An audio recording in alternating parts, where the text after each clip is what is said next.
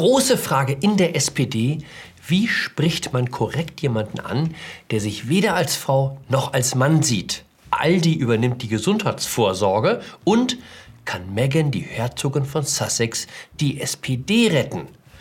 Hallo und herzlich willkommen zu einer neuen Ausgabe von 9 Minuten Netto. Mein Name ist Jan Fleischhauer, ich bin Kolumnist beim Fokus und wir schauen an dieser Stelle gemeinsam auf die Lage in Deutschland.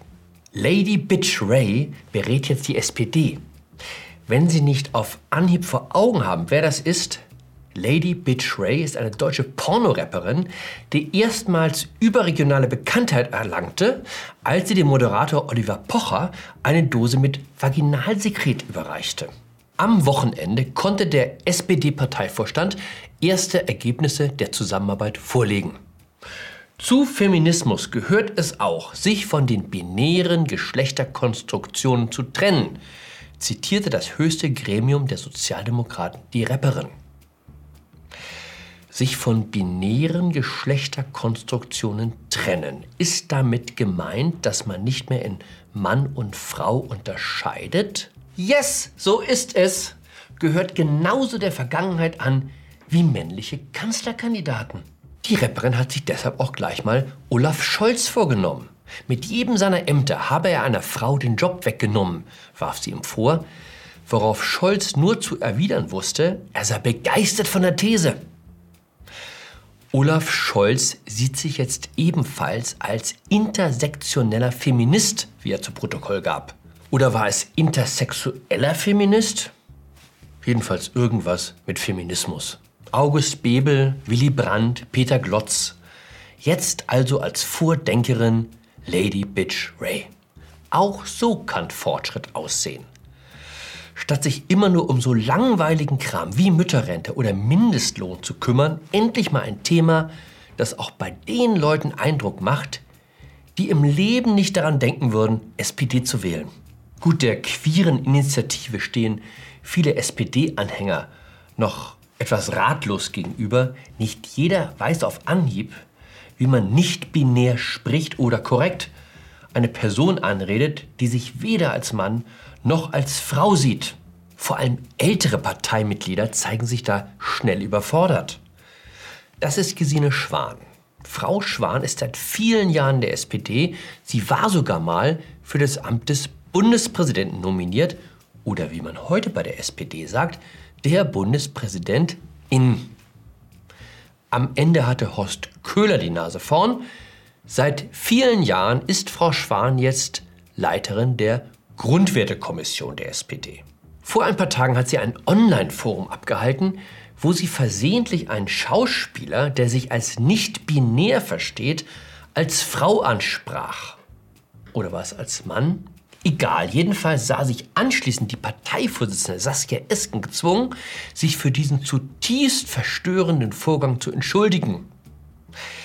Die mangelnde Sensibilität im Umgang mit den GästInnen aus euren Reihen beschämt uns zutiefst, schrieb sie. Das Dumme ist, es ist immer leichter, den Mitgliedern den Stuhl vor die Tür zu stellen, die man als alt und rückschrittlich empfindet, als diejenigen zu gewinnen, die man gern gewonnen hätte. Aldi und Lidl übernehmen jetzt die Versorgung mit Schnelltests. Damit stehen die Chancen gut, dass mal was klappt an der Corona-Front. Alle schimpfen wieder über Jens Spahn. Der Gesundheitsminister hält die Organisation von Massentests für eine Aufgabe unter seiner Würde, wie man in der Bildzeitung lesen konnte. Er verstehe nicht, warum er sich als Bundesminister überhaupt mit dieser Frage beschäftigen müsse. Ein Glück, dass Spahn das so sieht, muss ich sagen. Stellen wir uns für einen Moment vor, er hätte nach den Masken und dem Impfen auch die Zuständigkeit für die Schnelltests an sich gezogen. Das Chaos wäre ja unbeschreiblich. Mit den ersten Testkits wäre im Mai zu rechnen.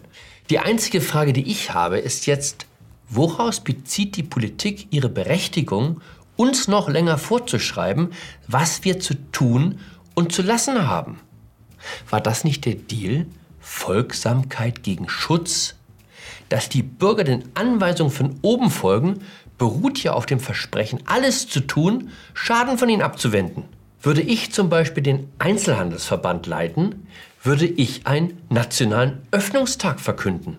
Hört zu, würde ich zu meinen Verbandsmitgliedern sagen. Ab Montag machen wir alles auf. Sollen Sie doch in jeden Schuhladen und in jedes Spielzeuggeschäft einen Polizisten schicken, wenn Sie meinen, das sei ungesetzlich. Ich weiß nicht, wie Sie das sehen, aber ich finde, es wird Zeit, dass wir uns unser Leben zurückholen. Die Herzogin von Sussex hat sich zu Wort gemeldet. Sie haben es vermutlich verfolgt. In einem zweistündigen Gespräch hat sie der Talkshow-Königin Oprah Winfrey geschildert, welche Strapaze für sie das Leben am englischen Hof bedeutet hat. Seelische Vereinsamung, eisige Kälte, dazu latenter Rassismus. Vor ein paar Monaten ist bereits eine Biografie erschienen, in der Megans Leiden ausgebreitet wurde. Höhepunkt dort, die Frau von Prinz Michael von Kent trug beim Weihnachtslunch eine Brosche, die ein Mohren mit Turban zeigte. A little inconsiderate, wie die Queen sagen würde. Andererseits, die Mitglieder des britischen Königshauses haben sich größerer Vergehen schuldig gemacht, als nur falsche Broschen zu tragen. Der Reichtum des britischen Empires beruht zu einem nicht unwesentlichen Teil darauf, dass man in sehr fremden Weltgegenden andere Menschen für sich unter sehr unangenehmen Bedingungen schuften ließ. Man könnte sagen, Kolonialismus ist die Grundlage der ganzen Veranstaltung. Hätte man wissen können, bevor man in die königliche Familie einheiratet. Ich meine, ich bin ja ein großer Bewunderer der Herzogin. Das Interview fand bei Nachbarn ihres neuen Anwesens in Kalifornien statt, das sie zusammen mit ihrem Mann Harry für 15 Millionen Dollar erworben hat. Der TV-Auftritt hat den Marktwert des Paares von 200 auf 500 Millionen Dollar angehoben, wie man lesen konnte. Aber Meghan braucht jetzt von uns ganz viel Unterstützung und Zuspruch. Dass sich die bunten Blätter auf die Geschichte stürzen, klar. Erstaunlich für mich ist, dass auch viele politisch links eingestellte Menschen großen Anteil am Schicksal der Herzogin nehmen. In der Taz aus Berlin stand, dass Meghan mit ihrer Geschichte den Alltag vieler Marginalisierter beschrieben habe. Zitat: Meghan Markle spricht mit ihren Erfahrungen nicht nur für sich, sondern für viele. Wenn Sie mich fragen, ist der Bruch mit dem Königshaus die Folge eines Riesenmissverständnisses. Als Harry ihr die Ehe antrug, dachte Meghan, ein Disney-Märchen würde wahr dass das Leben als Royal in Wirklichkeit eine endlose Abfolge von Repräsentationsterminen bedeutet, das hat ihr keiner gesagt.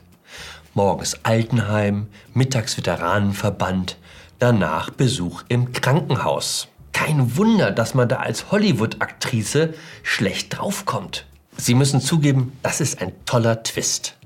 Als Gattin eines englischen Prinzen zur Multimillionärin werden und trotzdem als bemitleidenswertes Opfer gelten. Wie schrieb der Dramaturg Bernd Stegemann? Wer diesen PR-Coup geschafft hat, der könnte auch die SPD wieder zur Kanzlerpartei machen. In dem Sinne, bleiben Sie klarsichtig, bleiben Sie zuversichtlich, bleiben Sie mir gewogen, Ihr Jan Fleischhauer.